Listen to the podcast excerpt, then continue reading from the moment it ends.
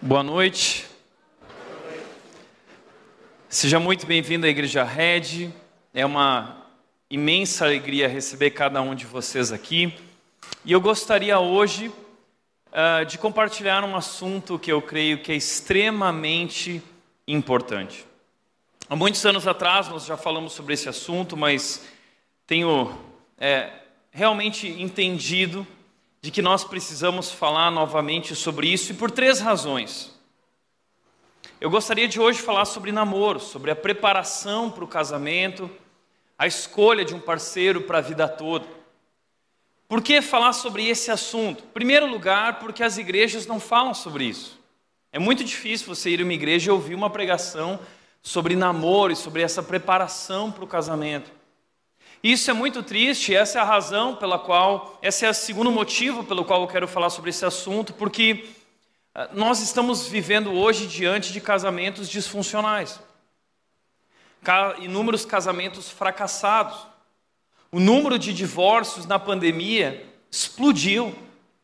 O último censo do IBGE em 2021 revelou que agora, nessa nova geração, de cada dois casamentos, um dá errado. Os números são altíssimos. Então nós precisamos falar sobre casamento e sobre namoro diante de uma cultura que perdeu o significado do casamento, que banalizou o divórcio. Aliás, vira e mexe a gente recebe a notícia de alguém que se separou e a gente fica chocado. Eu lembro que eu admirava muito aquele casal, Angelina, Julie e Brad Pitt. Lembra? A gente falou assim, cara, como pode um casal ser tão bonito, né? Que é o casal universal, né? A perfeição ali se encontrou. Esse é um casamento inseparável. Esse casal é inseparável.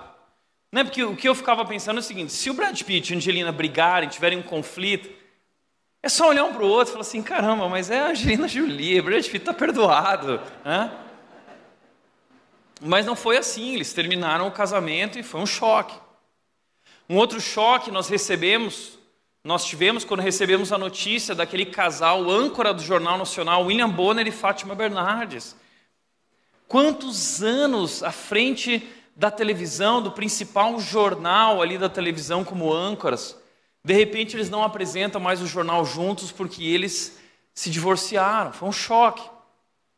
Agora, o maior choque de todos foi quando Chimbim e a Joelma anunciaram o divórcio. Esse foi chocante, banda Calypso, foi terrível.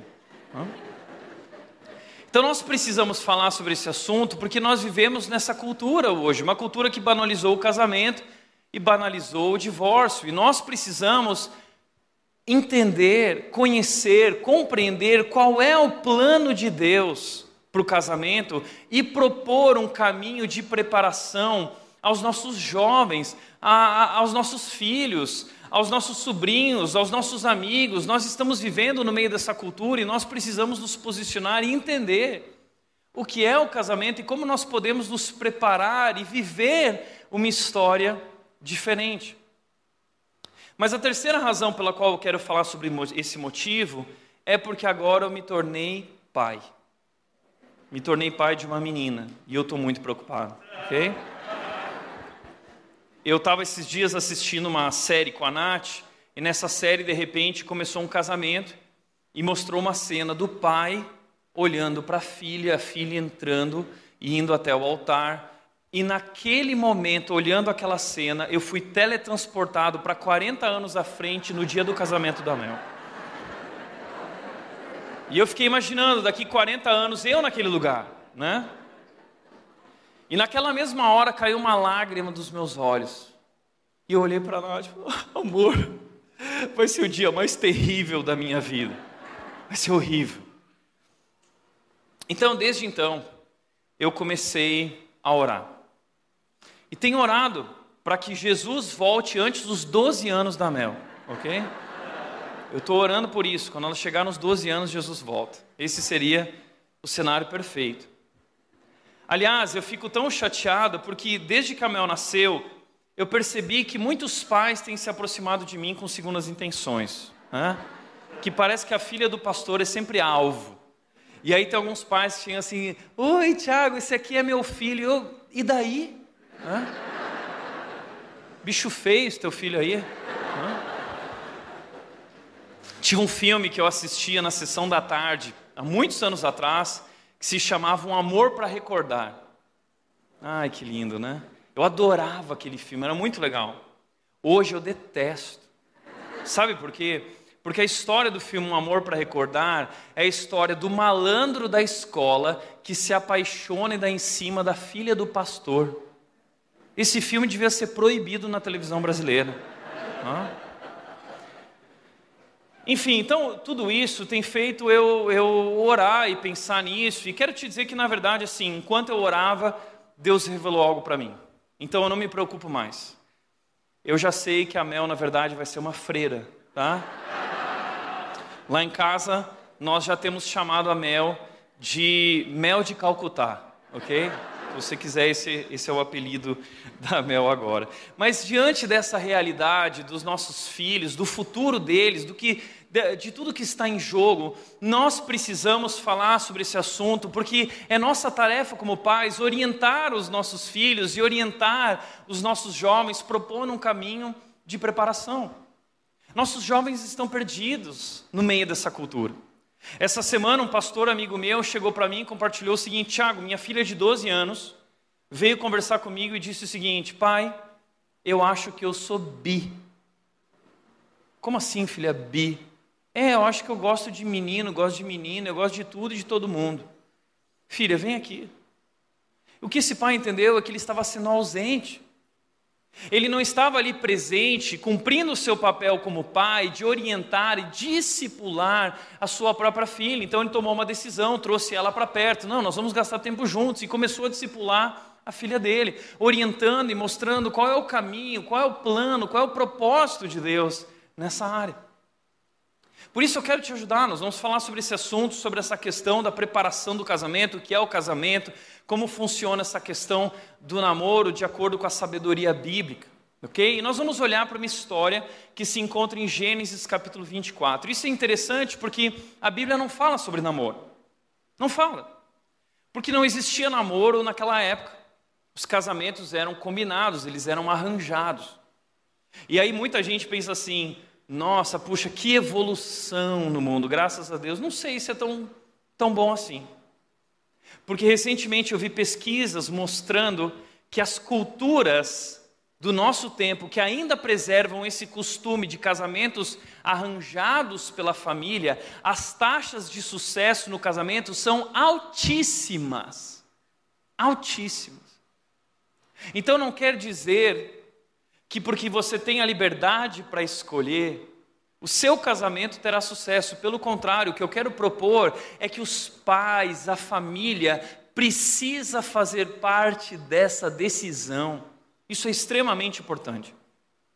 E a nossa história de hoje é sobre um pai que fez parte dessa decisão na vida do seu filho.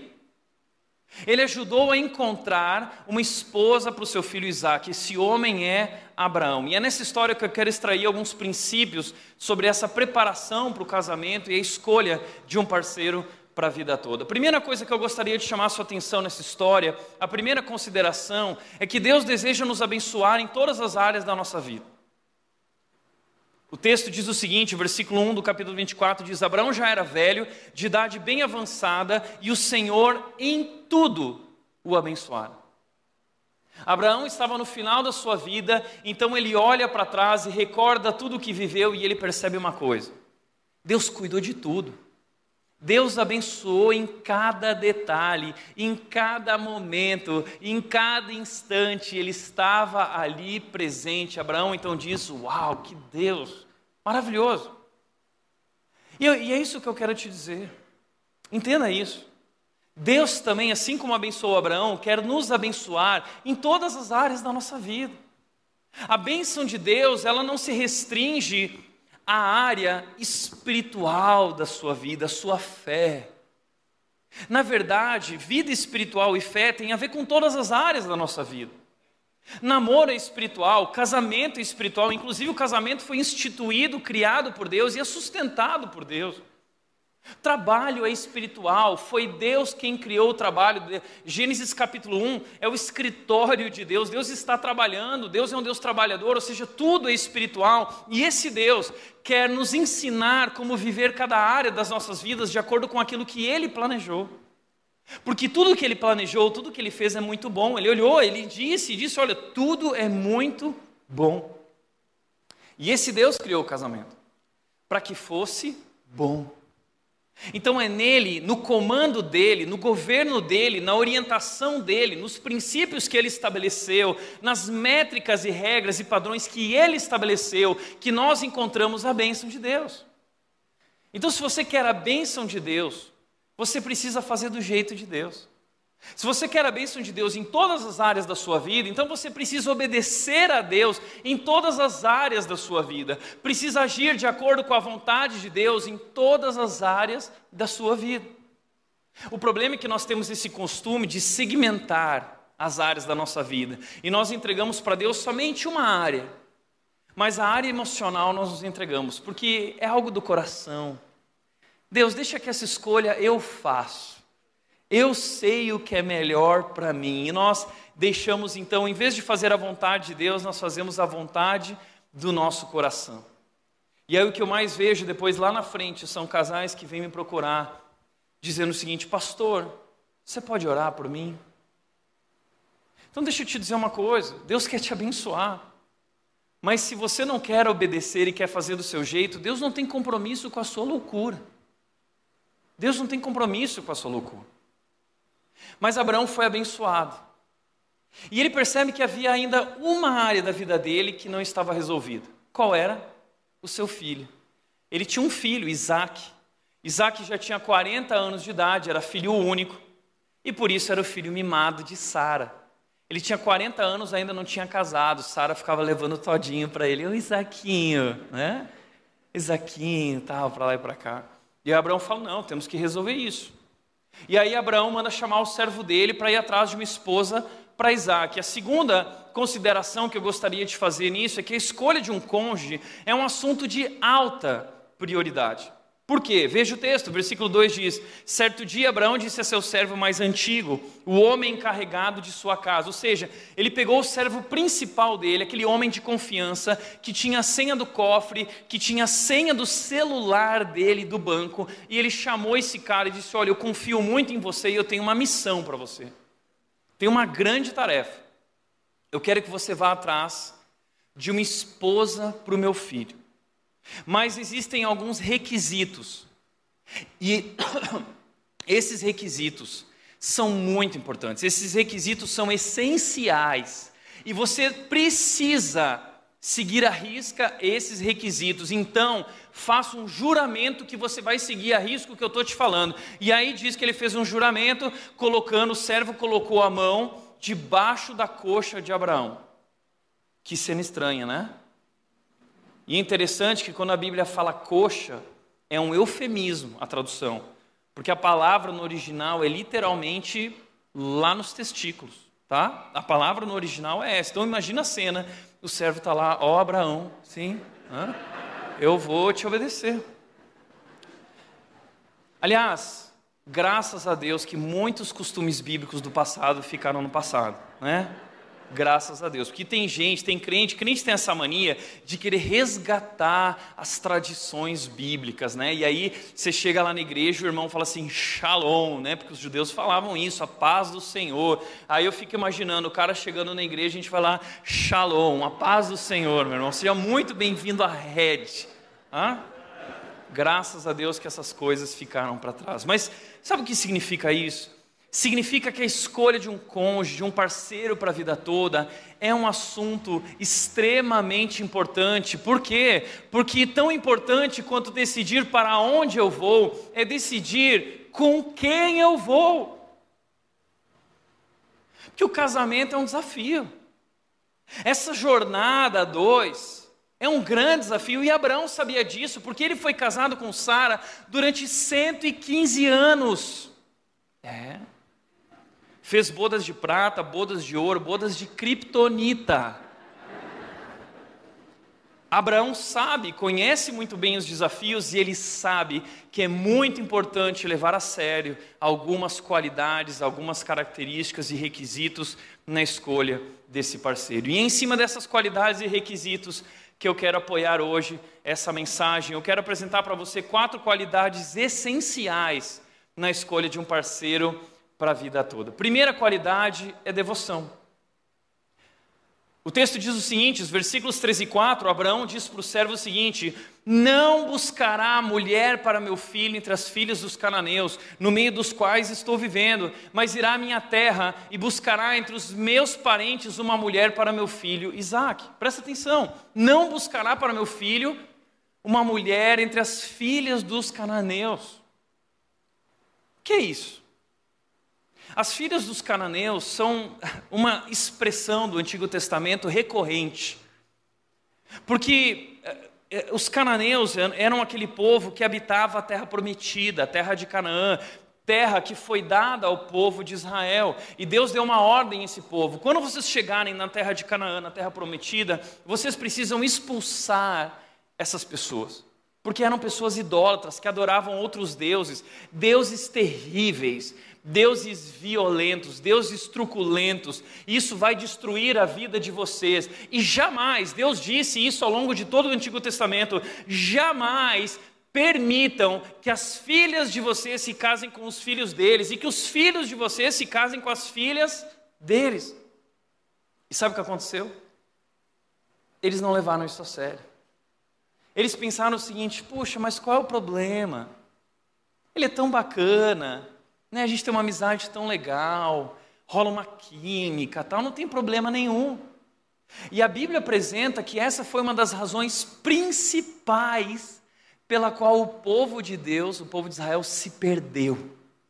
Neemias mostra isso lá no livro dele, chamando o povo, confrontando o povo, e diz inclusive que ele bateu no povo, dizendo o seguinte: vocês vão voltar a cometer o mesmo erro que Israel cometeu, entregando as filhas de vocês, e foi isso que fez a nação se perder. Ele cita Salomão, dizendo: Salomão era tão sábio, mas ele se perdeu no seu coração, porque ele entregou seu coração para mulheres que não amavam a Deus. Ele se perdeu e com ele todo o povo, porque essa é uma decisão que não influencia só a nossa vida e o nosso futuro, influencia a vida dos nossos filhos, influencia a vida dos filhos dos nossos filhos, influencia a vida de muitas pessoas ao nosso redor.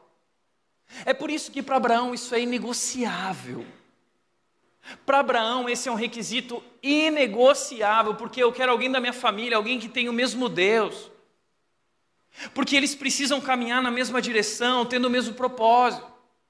E aí muita gente vai dizer assim: não, Tiago, mas isso é coisa do Antigo Testamento. Bom, vamos para o Novo Testamento. 2 Coríntios 6,14 diz o seguinte: não se ponham em julgo desigual com os descrentes. O que é o julgo desigual? É, uma, é um símbolo que Paulo está falando para uh, mostrar como funciona o casamento. São duas pessoas, como os bois tinham aquele jugo que era colocado neles para que eles tivessem força juntos, eles somavam forças para puxar aquela parte que arava a terra. E eles tinham que caminhar no mesmo ritmo, na mesma direção, no mesmo propósito. E o casamento é isso. O casamento é somar forças para servir a Deus, para crescer junto, para viver pelo mesmo propósito. E se não tiver o mesmo propósito, se não tiver o mesmo entendimento do que significa o casamento, que não é sobre nós, mas é sobre Cristo e o amor que Ele tem por nós, o casamento é um símbolo, o casamento é uma vitrine desse amor de Deus, do Evangelho. Então, como você vai dividir é essa decisão tão especial de caminhar ao lado de alguém nesse desafio de amar como Cristo amou e servir a Cristo com alguém que não ama Cristo, com alguém que não conhece a Cristo. Então, quando eu estou falando de devoção, eu não estou falando de alguém que está na igreja. Não é alguém que está na igreja, ah, mas ele está lá na igreja. Não é na igreja. Também não é acreditar em Jesus. Que a gente acha assim, não, mas ele não vai na igreja, mas ele acredita em Jesus. Ah, vai tomar banho. O que é ser um, o que é ser um cristão? A Bíblia diz que cristão é um discípulo de Jesus. E o que é um discípulo de Jesus? O discípulo de Jesus é alguém que toma sua cruz, o que significa que morreu para si mesmo.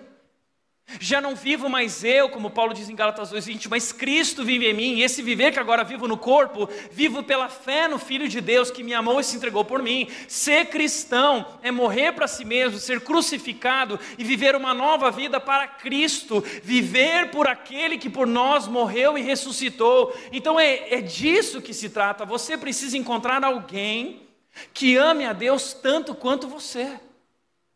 Você poderia encontrar, inclusive, alguém que ame mais a Deus que você. Porque esse é o desafio do casamento. É os dois serem colunas de sustentação um para o outro, trabalhando um na vida do outro para se tornarem mais parecidos com Cristo. Esse é o desafio do casamento. Mas milhares de anos se passaram e a gente continua cometendo o mesmo erro.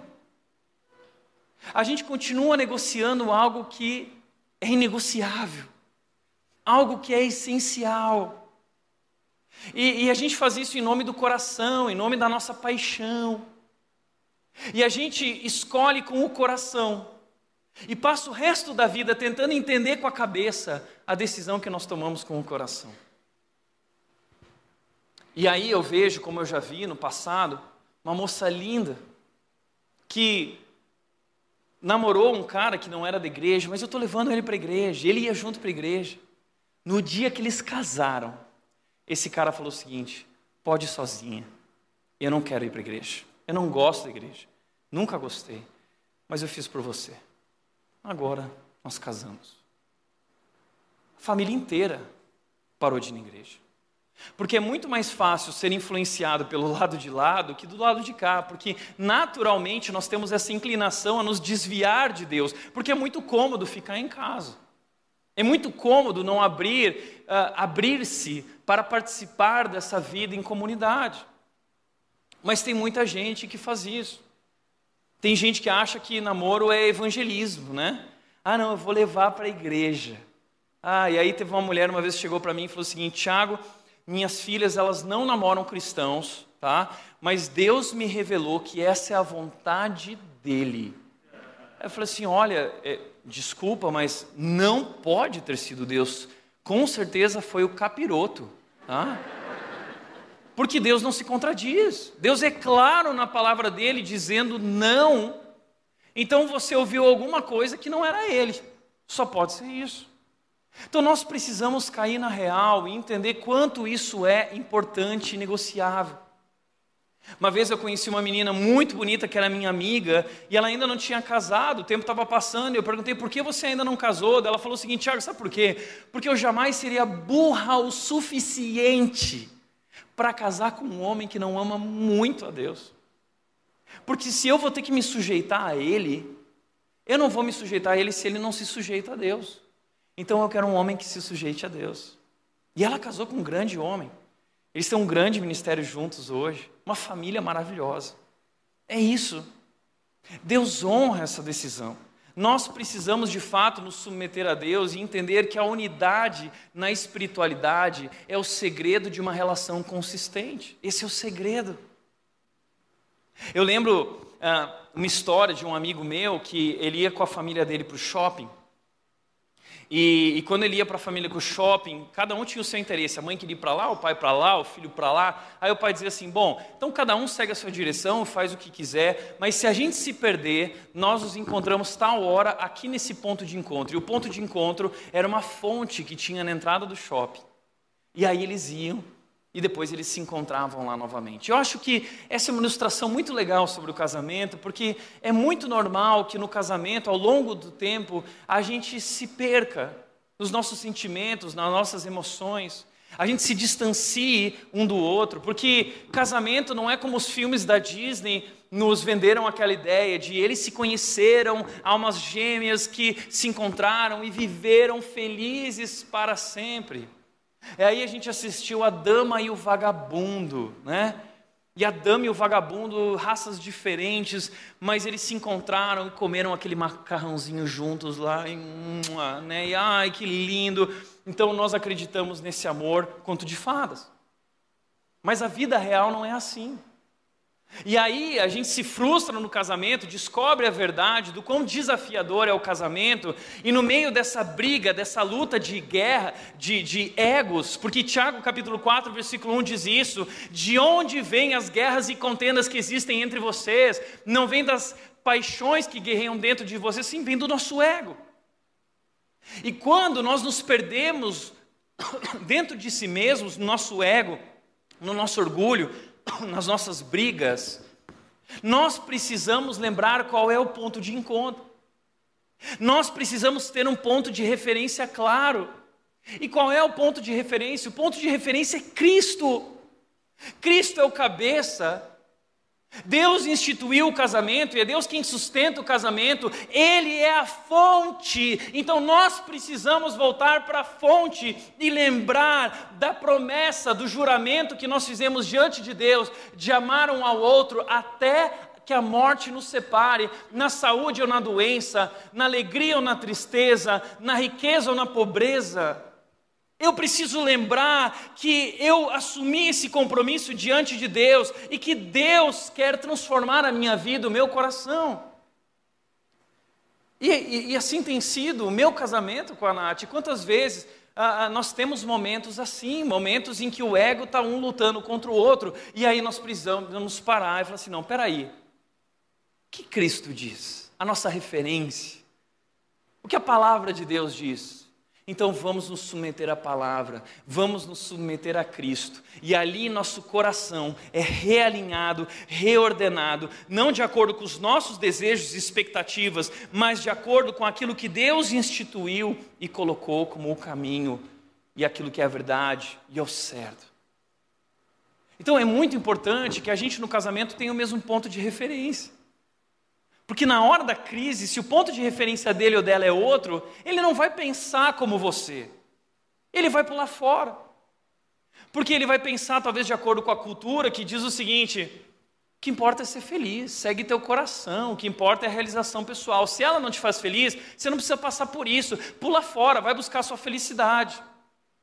E aí a gente apoia essa decisão do casamento em emoções, em sensações, e não no compromisso que realmente é.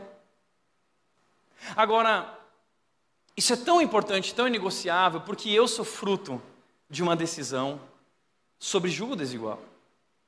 A minha vida e o motivo de eu estar aqui hoje é porque a minha mãe foi corajosa o suficiente para terminar com o banana do meu pai. É. Eu já contei muita história do meu pai, mas antes de conhecer minha mãe, meu pai era um banana. Meu pai estava na igreja. Mas meu pai era crente esquenta-banco. Aliás, deixa eu dar um parênteses. Não é porque está aqui na rede que é gente boa, tá, gente? Acorda. Que aqui na rede tem muito lobo disfarçado de ovelha, que vem para cá faminto em busca da chapeuzinho vermelho. Tá? Assim também tem muita loba, tem, tem umas lobas aqui também, né? Que elas estão loucas para devorar um voluntáriozinho, né? Então fica de olho. E minha mãe conheceu meu pai, ok? E aí eles estavam na mesma igreja, igreja luterana tal. Só que ela começou a se relacionar com meu pai e descobriu que ele não era um homem que amava Deus. Foi procurar a liderança, a liderança orientou, os pastores disseram o seguinte: é, realmente, ele, ele vive a religiosidade, mas ele não é um homem que tem devoção, ele não ama Deus. E minha mãe foi colocada diante desse, dessa grande decisão: sigo meu coração ou sigo o meu Senhor, sigo a Deus e faço a vontade de Deus? E ela tomou a decisão de se submeter a Deus e terminar o namoro, dizer não para o seu próprio coração e seus desejos. E ela terminou com meu pai. Meu pai ficou louco, começou a correr atrás dela, começou a bater na porta da casa dela e ela batia a porta na cara dele, né, dizendo não, porque você não ama a Deus e eu não vou me colocar nessa situação. E ela sofreu e chorou e chorou ah, e orou e até o ponto que meu pai não juntos na relação, porque eles estavam separados. Meu pai começou, eles namoravam e tinham terminado. Meu pai começou a buscar discipulado, começou a buscar liderança, os pastores e começou a crescer, estudar e crescer e crescer, até que Deus transformou a vida dele. Agora, olha que interessante, foi separado isso. Porque tem muita gente que acha o seguinte: ah, eu vou salvar a vida dele, eu vou levar ele para Cristo. Na verdade, você está se colocando no papel de Deus. Você acha que Deus precisa de você para levar ele a Cristo? Deus não precisa de você. Essa responsabilidade não é tua. Não antes do casamento. Mas quando você tiver no casamento, aí já era. Teu papel é santificar teu marido através do teu procedimento. A mesma coisa o marido, santificar a sua esposa através do seu amor. Aí sim, depois que fez a escolha, ou se converteu lá dentro do casamento e não eram cristãos. Então Deus não precisa de você. Para de querer bancar uma de Deus. Para de achar que você sabe mais do que Deus, como fazer, como influenciá-lo, como conquistá-lo. E minha mãe entregou e Deus resolveu a questão. E esse meu pai foi transformado por Deus e os pastores disseram agora sim. Então eles namoraram e eles se casaram e nasceu o Tiaguinho. nasceu o Tiaguinho e os outros irmãos. E gente, a decisão da minha mãe e, e meu pai se tornou um grande homem de Deus que influenciou a minha vida foi por causa da postura do meu pai com a Bíblia e com Deus que eu decidi ser pastor. Porque meu pai era um homem de Deus. E se ele não fosse aquele homem de Deus, talvez hoje eu não estaria aqui. Se não fosse a decisão da minha mãe, na sua solteirice, aquela pequena decisão do coração, influenciou o futuro da família, dos filhos e dos filhos dos filhos e de gerações e de pessoas que aqui estão hoje, porque se não fosse aquela decisão corajosa daquela mulher honrar a Deus, talvez hoje nós não estaríamos aqui juntos. Então, quando você toma uma decisão, isso não diz respeito só à sua vida, diz respeito à vida da sua família, gerações à frente de pessoas ao teu redor. E olha que interessante. Abraão cuidou da esposa de Isaac, mas Isaac não cuidou das esposas de Esaú, seu filho. E a Bíblia diz que Esaú casou com mulheres cananeias. E a Bíblia diz o seguinte: procura lá, essas mulheres amargaram a vida de Abraão, a vida de Isaac e de Rebeca. É isso. Então, é, é, faz parte ah, nós levarmos a sério esse requisito que é tão importante da devoção, isso é tão importante, isso é negociável. Mas essa não é a única qualidade.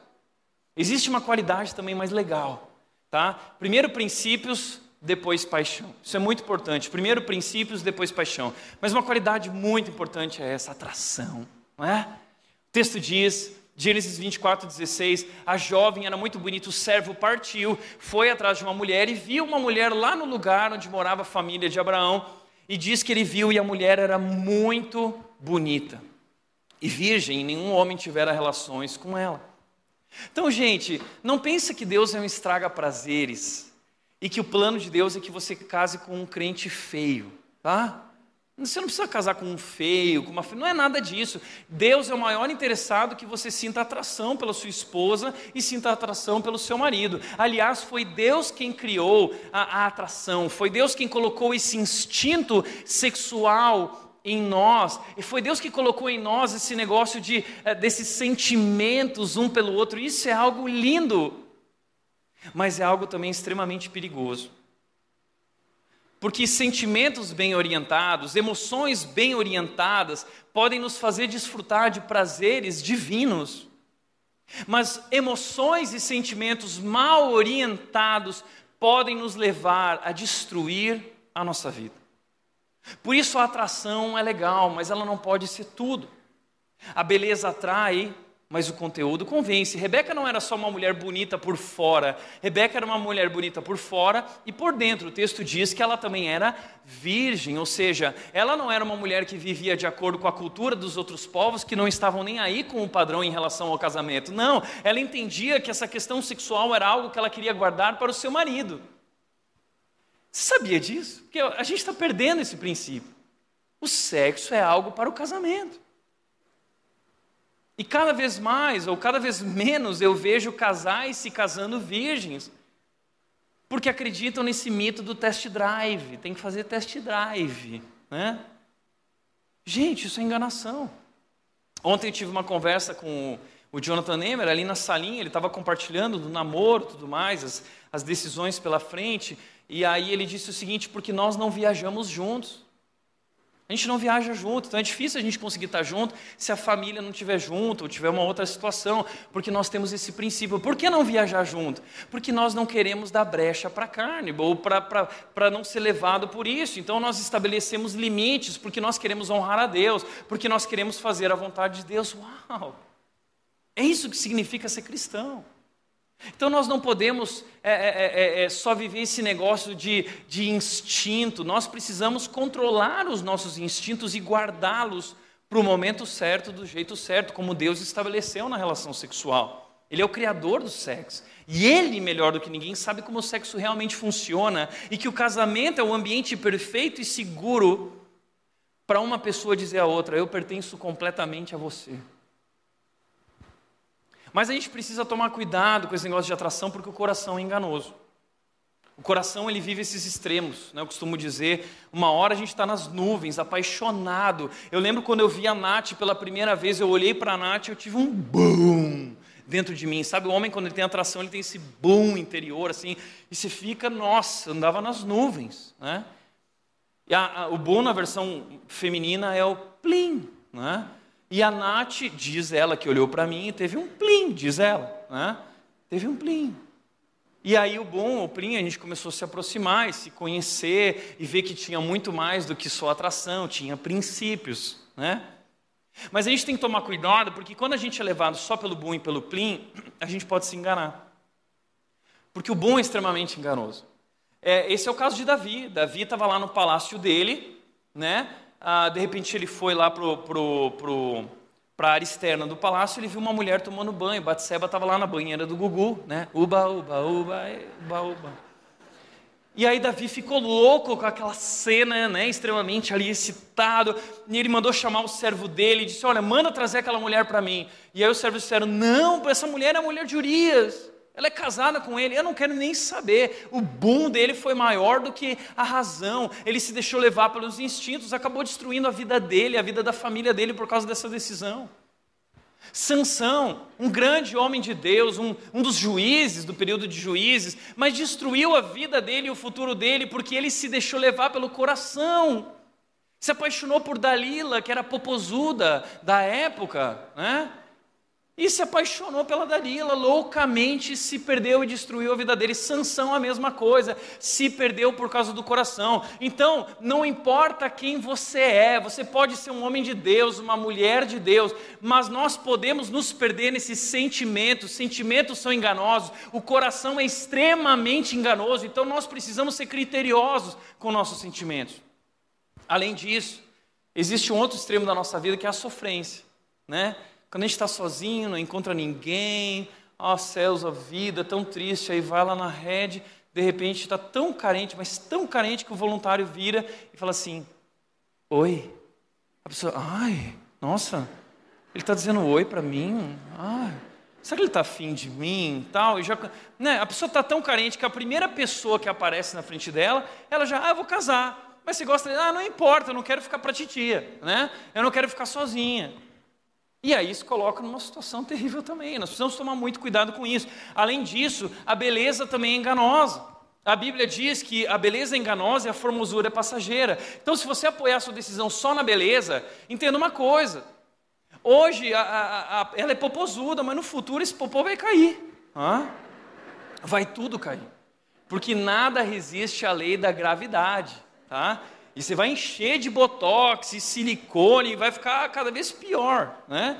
Porque não, não, não há nada que resolva isso. Então, lá na frente, o que vai unir vocês? Não vai ser mais apenas um aspecto físico, é necessário que haja muito mais do que isso. Além de tudo isso, também a química é enganosa.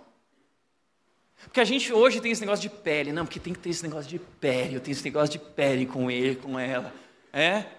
E, e, e, Provérbios 5, 3 e 4 está dizendo o seguinte: cuidado com esse lance de química de pele, sabe por quê?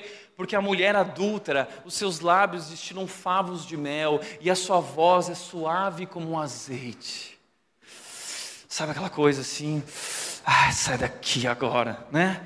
Ah, A mulher adulta é assim, né? E, e o jovem está lá, ah, ah, né, colocando fogo no peito. E aí o, sábio de Provérbios diz o seguinte: pode alguém colocar fogo no peito e não queimar o corpo inteiro? Meu amigo, cuidado, que essa química pode destruir a sua vida.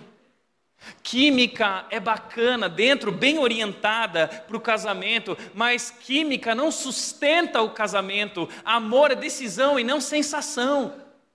Amor é mais do que sensação.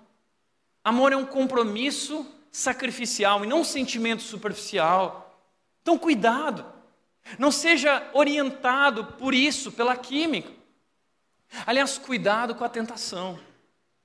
Porque tem muita mulher por aí que é só tentação, é só sensação. Tem muito homem por aí que é só tentação, é só sensação.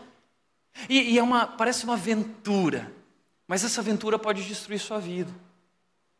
Eu vivi muitas histórias, não dá para contar todas aqui, tá? Mas eu vou contar uma, que eu nunca contei.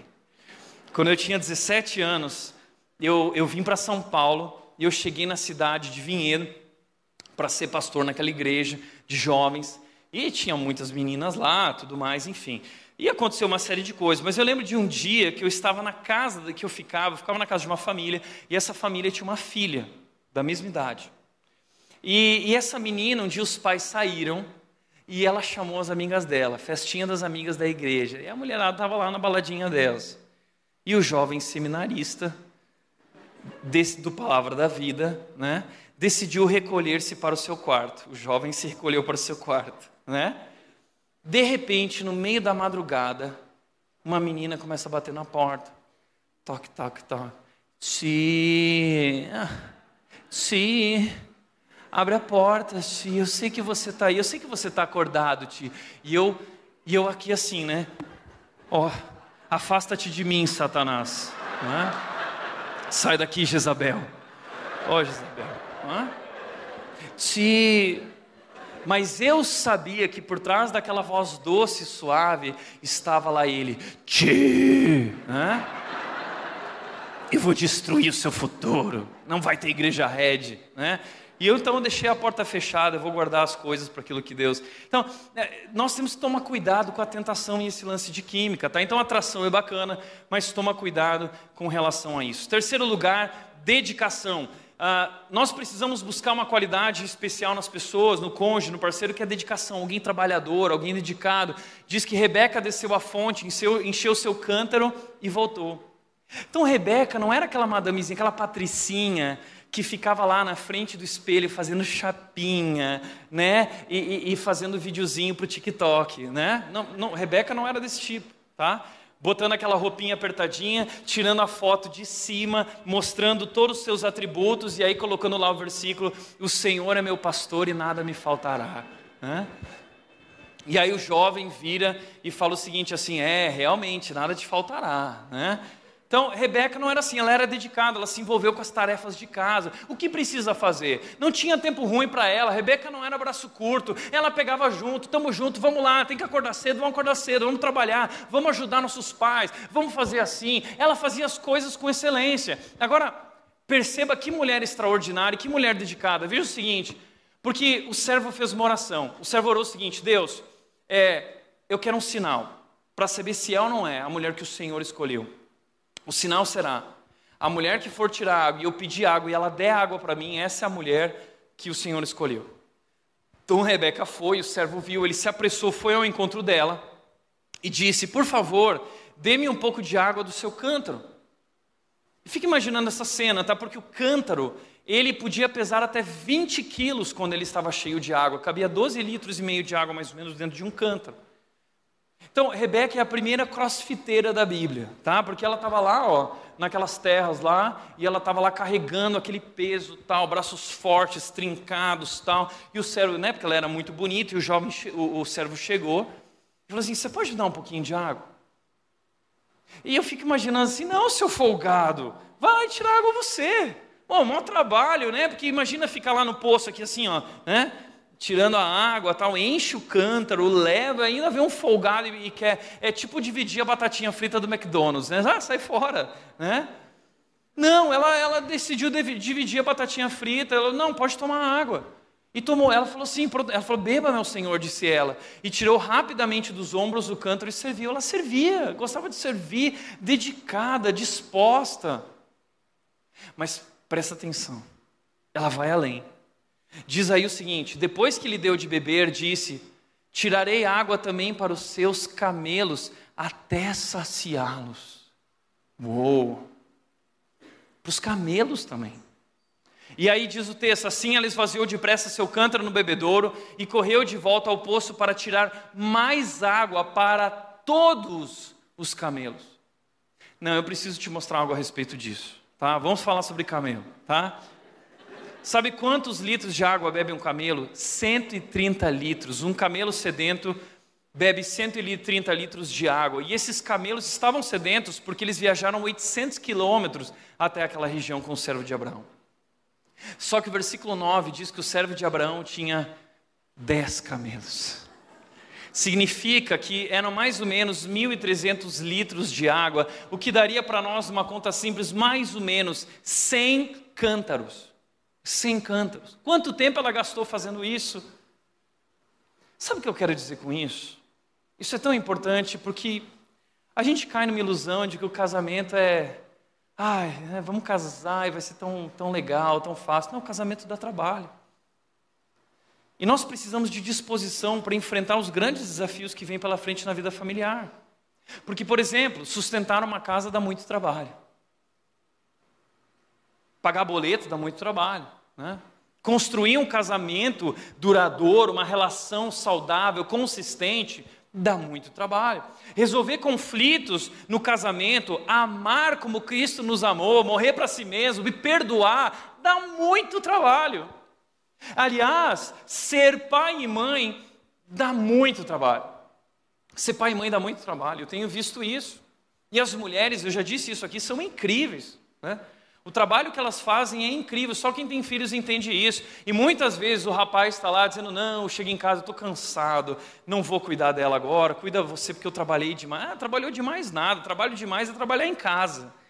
Cuidando de criança, fazendo comida, introdução alimentar, cocô, trocando fralda, fazendo essas coisas, isso dá trabalho. Né? Agora, acordar de manhã, tomar um banho, colocar um perfuminho e ir para o trabalho com os amigos, é, tomar cafezinho, hora do cafezinho, junto lá, e o, e o chefe dando tapinha nas costas, falando, muito bom. É, aí vem PLR, né, vem 13 terceiro, vem férias. A mulher não tem férias, não tem 13 terceiro, não tem PLR, só tem cocô e fralda, e, e, e mal toma um banho, o cabelo arrepiado, e aquela, é, muitas vezes é assim. Isso que dá trabalho. Aliás, deixa eu dar um toque para os pais aqui. É muito fácil a gente é, é, pular fora da nossa responsabilidade com os nossos filhos e filhas. Porque nossos filhos se apegam à mamãe. Por quê? Porque a mamãe tem algo que nós não temos. A mamãe, ela tem aquele peito aqui que tira leitinho, né? E o homem não tem isso. Então a criança, ela cria uma conexão profunda com a mãe por causa daquele leite divino, né? Então, quando a Nath chega em casa, às vezes eu estou cuidando da Mel assim, a Nath chega em casa, a Mel já faz assim. Ó. É assim. Então, é uma conexão profunda com a mãe. É tão profunda que eu decidi criar uma conexão com a Mel também. Eu preciso, eu preciso entrar no meio dessa conexão aí para ter a minha conexão também, para construir uma relação de intimidade com a minha filha e construir através dessa relação de intimidade, credibilidade e autoridade. E eu falei assim: não, pode deixar que tem algumas tarefas aqui que são minhas. Eu que vou dar banho todo dia, eu vou ajudar aqui, eu vou brincar com ela no tapetinho, eu vou criar a conexão. E às vezes eu estou lá dando banho na Mel assim, e todo dia agora a Mel, ela começa a colocar o dedo no meu mamilo aqui, assim, ela fica mexendo aqui assim. Não, filha, isso eu, isso eu não tenho, mas o que eu tenho eu te dou, ok? Uh, então, o pai tem que criar uma relação, sabe por quê? Porque senão o tempo vai passando e você não constrói uma relação de intimidade com a sua filha, com o seu filho, de autoridade, ela não vai te respeitar. E esse tempo não volta mais. Esse tempo não volta mais. Conquistar o coração do seu filho e da sua filha requer intimidade, requer tempo. Filhos não precisam de presentes, eles precisam de presença. Mais importante do que você deixa para eles é o que você deixa neles. Então acorda. E vai gastar tempo com seus filhos. Isso dá trabalho. É por isso que a Bíblia diz o seguinte: antes de construir sua casa, antes de construir uma família, a ideia aqui, planeje, se prepare os campos. Ou seja, existem etapas da vida, existem ciclos da vida que eu preciso cumprir antes de entrar nesse desafio do casamento. Eu preciso preparar os campos, eu preciso ter um planejamento, eu preciso ter maturidade, porque, como disse Gênesis capítulo 2, diz o seguinte: deixará o homem pai e mãe e se unirá à sua mulher. O que significa isso? Deixar pai e mãe significa ser homem. Maturidade. Maturidade para sustentar uma mulher e uma família, que, uma mulher que pode gerar filhos. Então, é maturidade emocional, maturidade espiritual, porque vai ter que guiar sua família espiritualmente, maturidade financeira. Não significa estabilidade financeira, mas significa maturidade, é diferente, porque mesmo que você está no começo da vida e tenha pouco para oferecer, que esse pouco promova segurança porque mulheres precisam de segurança. Então promova isso, tenha um planejamento, tintim por tintim na ponta do lápis, isso é extremamente importante. E cumpra todas essas etapas antes de entrar nesse desafio, porque eu vejo muitos casais que estão, porque não cumpriram as etapas antes, estão ali passando por grandes dificuldades, que não se resolvem muitas vezes mais. Então nós precisamos cuidar disso. E nós precisamos nos preparar, e nós precisamos é, é, realmente seguir esse caminho correto com relação à preparação para o casamento. Porque, é, é, às vezes, a gente vive esse negócio de. Tem muitos jovens que chegam para mim e falam assim: não, Tiago, eu pergunto assim: como é que estão as coisas? Né? O planejamento. Ah, Tiago, não tem planejamento, a gente vai casar pela fé. Né? A gente vai casar rompendo em fé, Tiago. E se diante de mim não se abrir o mar, Deus vai me fazer andar por sobre as águas. Falar assim, você vai ver, você vai se afogar, esse desgraçado. Hã? E aí esse casal iludido vira e fala assim: Não, Tiago, porque a gente se ama tanto, que não importa se, não, se a gente não vai poder sair para comer, que a gente coma pão com ovo todos os dias, nos, em nome do amor. Eu falo assim: em nome do amor, você vai ver pão e com ovo voando daqui três semanas na sua cara. Não vou aguentar mais olhar um para a cara do outro. Né? Então tem que se preparar. Teve um jovem uma vez que ligou para o pastor Mark Driscoll lá nos Estados Unidos, de madrugada. O pastor acordou apavorado com o telefone tocando e falou: que foi? Aí o jovem disse: Ai, pastor, sabe o que foi? Eu acabei de ver pornografia.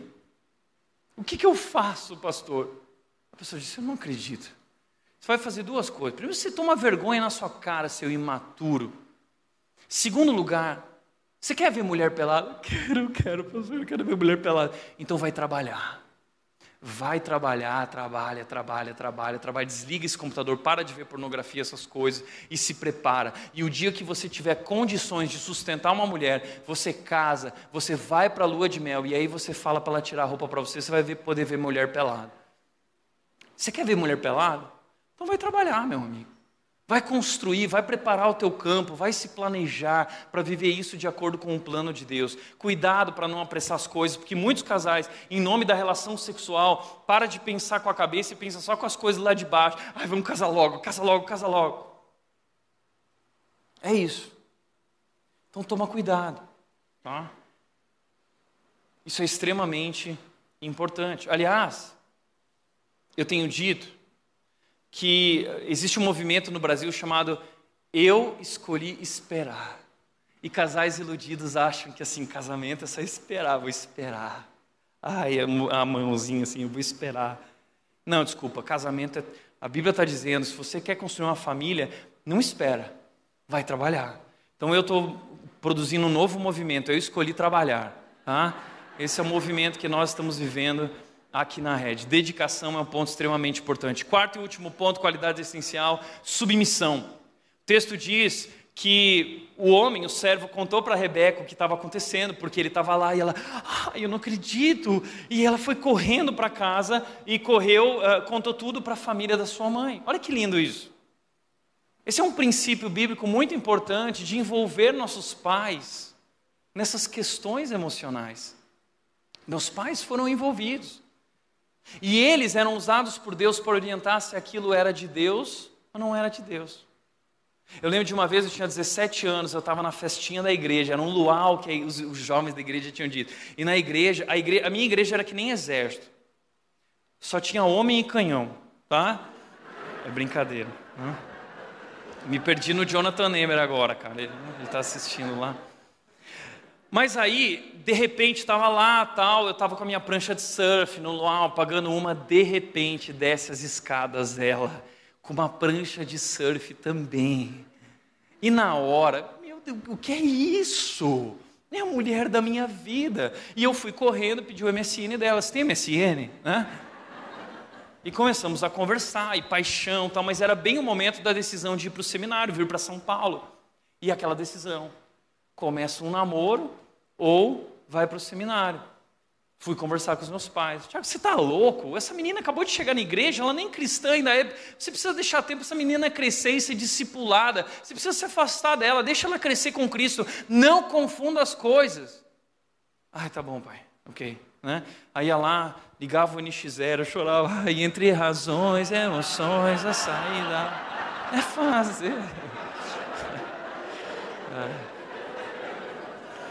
Tá bom, Deus. Né? eu vou te obedecer. Aí ia para o seminário, depois de seis meses, a popozuda ali, falando assim, ai, eu estou voltando para minha vida da balada, Tiago, porque eu sou da balada, entendeu? Então, assim, as primeiras impressões podem ser enganosas. E quando nós envolvemos nossos pais nessa decisão, nossos pais que têm mais experiência, eles conseguem enxergar mais profundamente, mais além. Mãe tem visão raio-x, aliás, mãe tem esse instinto de perceber piriguete, né? minha mãe sabia. Não, é piriguete. Né? Então a gente precisa ter, tomar cuidado e buscar a bênção dos nossos pais com relação a esse assunto. A Nath, a Nath, ela também, é, é, é, assim, que muitos pais viram e dizem o seguinte, né? Ah, mas quem sou eu para dizer não para o meu filho? Quem sou eu, Tiago, para dizer não para o meu filho? Quem é você?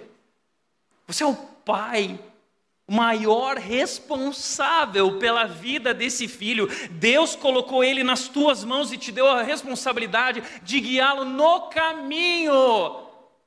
Então assuma a sua posição e deixa de ser um banana e assuma a sua posição de realmente guiar, orientar o seu filho e se preciso dizer não na cara dele. Sabe por quê? A gente precisa entender que não é bênção de Deus. Não pode ser livramento. E foi livramento na vida da Nath. Sabe porque a Nath se apaixonou por um monte de cara tudo feio, né? Os caras tudo feio, mas ela se apaixonava. E o Robson foi lá e disse assim: não, não, não. Né? Ah, seis meses antes da Nath me conhecer, ela conheceu um rapaz muito feio, mas ela se apaixonou. E aí ela chegou, pai, pai, o pai dela disse assim: não. Ah, mas por quê? Não. Mas por quê? Não, uma frase completa. Não. Ah, e ela falou bicuda, ai, não acredito, ficou com raiva, fechou a porta, não vou olhar na cara do meu pai. Até que apareceu o príncipe, né? Seis meses depois, ai pai, obrigado, obrigado. A Nath tem um texto sobre isso lá no Facebook, os nãos do namoro. Os não, não do namoro dos nossos pais é uma benção. Use o não, mas não use o não só para ser um, um, um desmancha prazeres. Conquiste o coração da sua filha, conquiste autoridade com a sua filha. Eu conheço pais aqui da igreja que eles gastam tempo com suas filhas, eles mandam flores na escola para a filha. Leva a filha para jantar, um jantar romântico, filha. Sabe o que eles estão fazendo? Eles estão mostrando para a filha deles o que significa ser homem.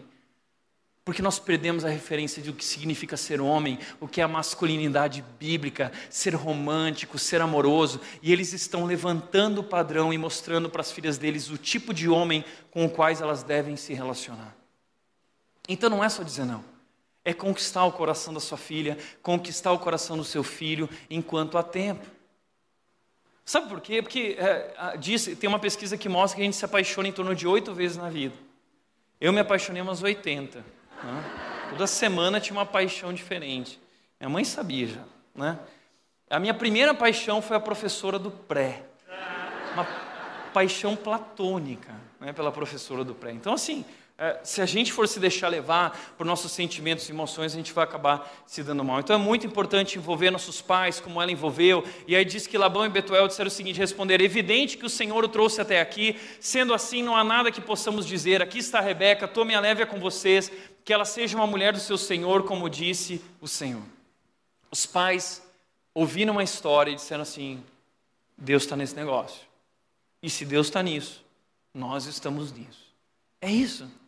Como família, nós devemos proteger nossos filhos e compreender essa história dizendo o seguinte: Deus está nisso. Isso é de Deus. Então, se Deus está nisso, nós estamos também nisso. Essa é a tarefa dos pais. Nós somos chamados para isso.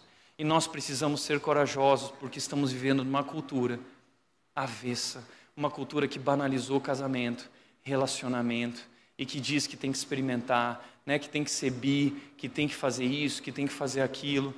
É, é complicado. E nós temos que orientar nossos filhos gastando tempo com eles, investindo na relação com eles, passando princípios para eles e mostrando um caminho. Isso é extremamente importante. Quatro qualidades essenciais: devoção, atração, dedicação e submissão. Mas, rapidamente, para a gente encerrar, talvez você fale assim: ah, Tiago, mas está bom, quero começar um namoro.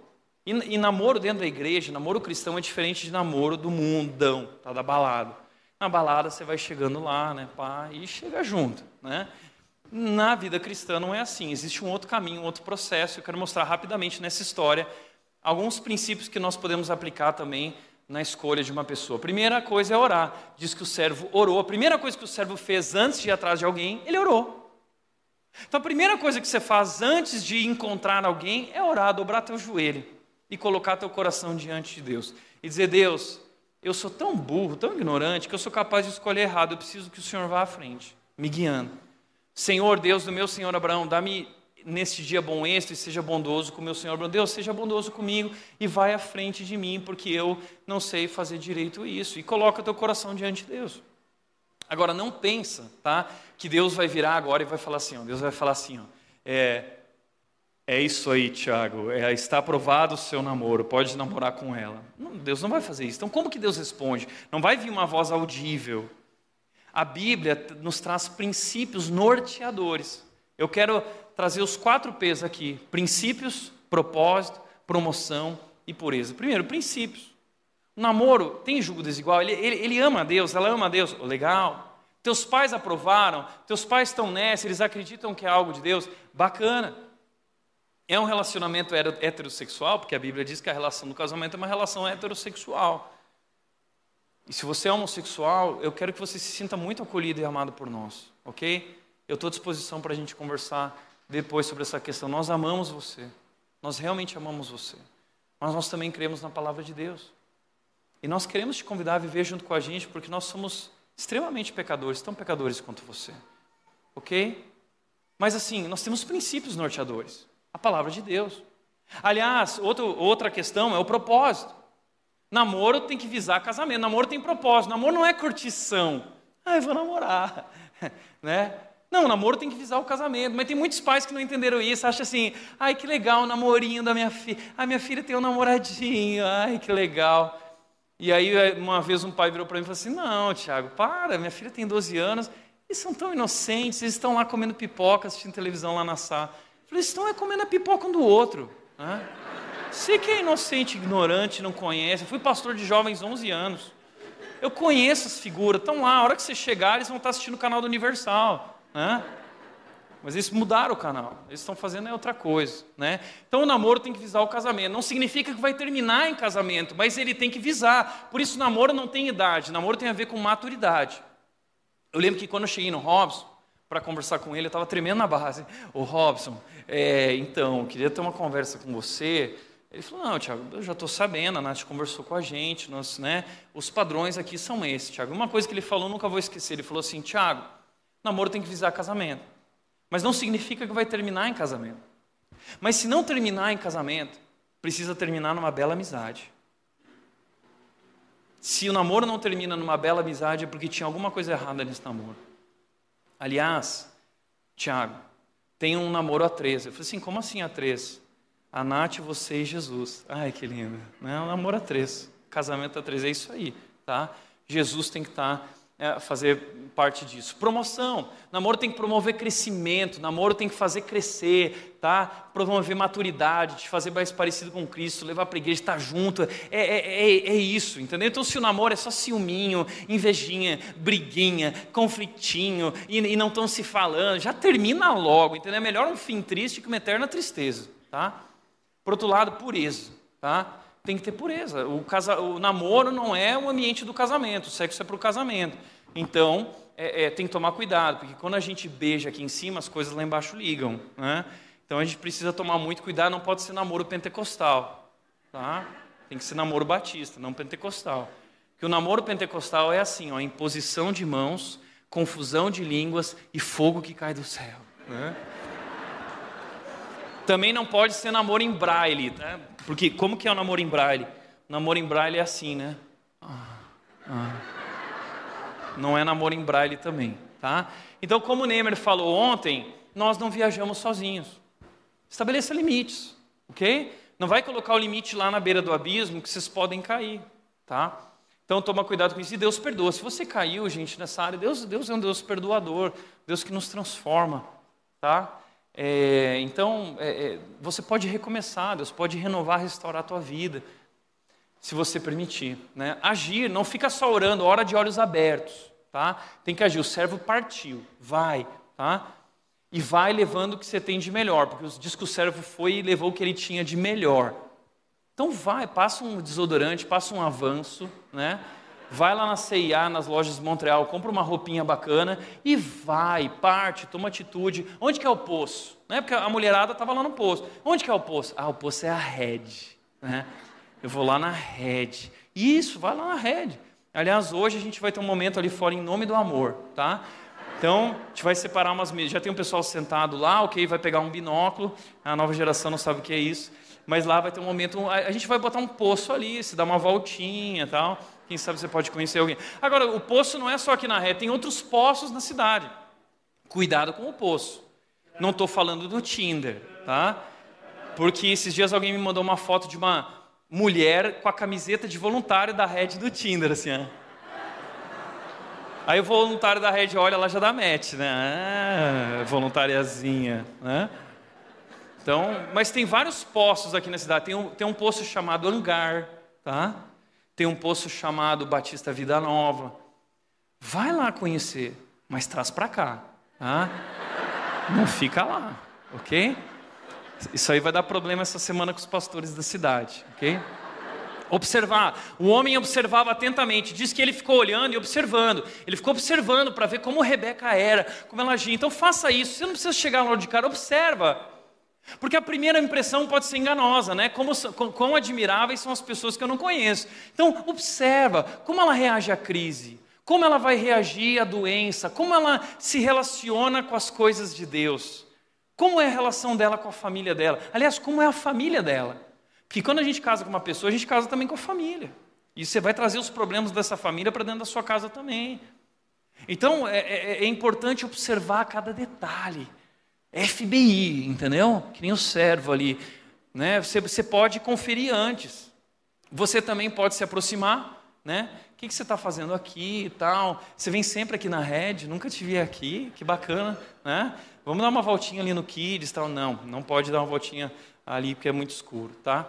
Mas é, é isso, tá? E uma dica que eu sempre dou, tá? É o seguinte: se você. Eu era muito feio, sempre fui muito feio, tá? Magrelo, orelhudo, assim.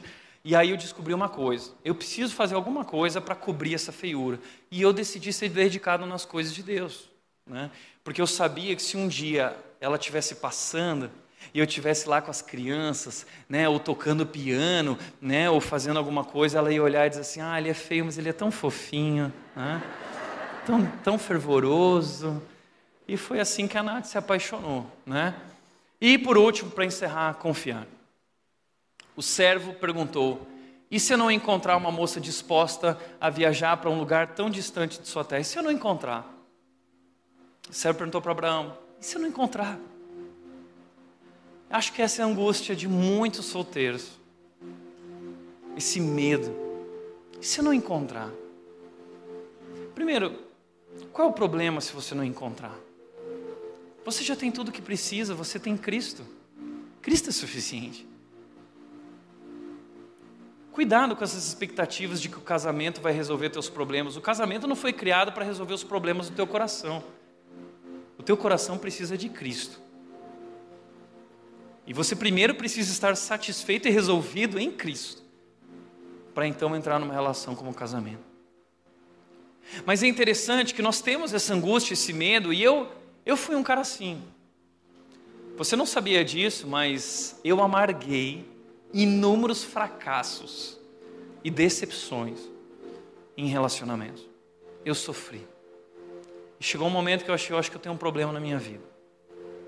Até o dia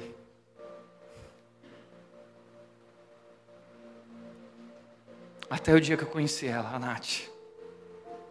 Sabe por quê? Porque a resposta de Abraão é brilhante. Deus diz: O Senhor, o Deus dos céus, ele enviará um anjo à sua frente e providenciará para que você se encontre ali uma mulher para o meu filho. E ele providenciará. Deus vai à frente.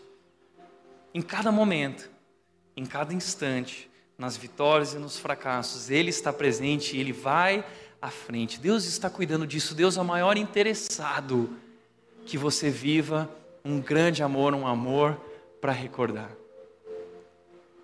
E eu descobri esse texto, Provérbios 19, 14, e certifiquei ele na minha vida. Casas e riquezas eram-se dos pais, mas a esposa prudente vem do Senhor. Confia. Entrega essa área da tua vida a Deus, ao controle de Deus e aguarda nele. Confie nele. Assim como Rebeca confiou. E o momento do casamento, como foi? O texto termina falando desse casamento. E olha que lindo, o texto começa dizendo o seguinte: ao entardecer. Eu acho lindo que a Bíblia traz muitas histórias de romances. Aliás, a Bíblia é um grande romance. A Bíblia começa falando de casamento, Adão e Eva, e termina falando de casamento. Apocalipse 21 e 22 é uma festa de casamento, as bodas do Cordeiro. Jesus Cristo está casando com a gente porque Ele nos amou. E o casamento, o nosso casamento aponta para esse amor de Cristo sacrificial por nós. Deus é o maior interessado. E olha que lindo, a Bíblia tem várias histórias de amor. Pessoas imperfeitas, mas o amor perfeito de Deus transformou a vida delas. Diz o texto: ao entardecer, ao entardecer, aquele solzinho descendo. Eu lembro do meu casamento com a Nath, aquele sol, a natureza. E diz o texto: enquanto caminhava pelo campo e meditava, levantou os olhos e viu que camelos se aproximavam, quando Rebeca levantou os olhos e viu Isaac. Olha a diferença entre os homens e as mulheres. Isaac levantou os olhos e viu camelos. Rebeca olhou e viu Isaac. Né? Então, assim, Isaac olhou e viu um camelo BMW, Mercedes. Não, que camelo é aquele Ferrari lá que está chegando, né? Mas Rebeca levantou os olhos e ela viu Isaac. Ai, que lindo. E aí, diz o texto, desceu do camelo no mesmo instante e perguntou ao servo: Quem é aquele bonitão que vem pelo campo ao nosso encontro? Quando ele respondeu: É meu senhor, é Isaac. Rebeca cobriu o rosto com o véu. Sabe o que significa isso? Rebeca estava dizendo: Eu sou a noiva. E eu vim. E eles vão viver uma grande história. Vão fazer parte da grande história de Deus o filho desse casal, Jacó, vai receber o nome de Israel. Caramba, Deus fez uma grande história na vida dessa família. Porque eles decidiram seguir esse caminho de preparação, tudo ali colocado diante de Deus. E aí eles se conheceram. Interessante que a Rebeca não sabia se ele era peludo, careca, né? se era o Tony Ramos. Né? E no fim ela foi, se Deus está nisso, eu estou nisso. E eles foram para a tenda, se casaram ali, foram para a tenda. E o que aconteceu dentro da tenda, não posso falar, é proibido para menores de 18 anos. Tá? Mas por isso, para refletir e praticar, primeiro, o casamento não existe para resolver o problema do teu coração, o teu coração precisa de Cristo. Segundo, ser a pessoa certa é tão importante quanto procurar pela pessoa certa. Seja a pessoa certa. Aliás, não existe pessoa certa. Entenda uma coisa: a pessoa certa é aquela pessoa que sabe que não é certa. Essa é a pessoa certa, que sabe que não é certo. Pecador arrependido. Gente arrependida. Gente quebrantada aos pés de Jesus, aos pés da cruz. Terceiro, primeiro princípios, depois paixão. O que determina as suas decisões? Você segue o coração ou você segue a vontade de Deus? o que determina as tuas decisões é que vai determinar o futuro da tua vida e a qualidade da tua vida, da tua família e do teu casamento. Hoje Deus te dá a chance de tomar uma decisão de acordo com aquilo que Ele já te orientou. Ele já revelou qual é a vontade dele. Agora nós só precisamos obedecer. Amém? Feche teus olhos. Pai querido, nós queremos te agradecer, Deus, por tantas histórias incríveis na tua palavra que nos guiam, que orientam a nossa vida e nos ajudam a lidar com esses dilemas que nós vivemos como o grande dilema do coração. E nós confessamos, Deus, nós temos dificuldade. Nós costumamos ser é, desobedientes. E nós costumamos querer fazer do nosso jeito, de acordo com nossos desejos. Mas sabemos, Deus, que esse é um caminho de destruição. E nós não queremos viver nessa direção, Deus, nós queremos viver a tua vontade, que é boa, que é agradável e perfeita. Por isso, Deus, entregamos o nosso coração a ti, descansamos em ti, sabendo que em cada instante, em cada momento, o Senhor está e o Senhor vai à frente. A nossa oração é essa, terminamos essa noite dizendo isso, Deus, vai à frente e cuida de todas as áreas da nossa vida. Em nome de Jesus, em nome de Jesus, amém.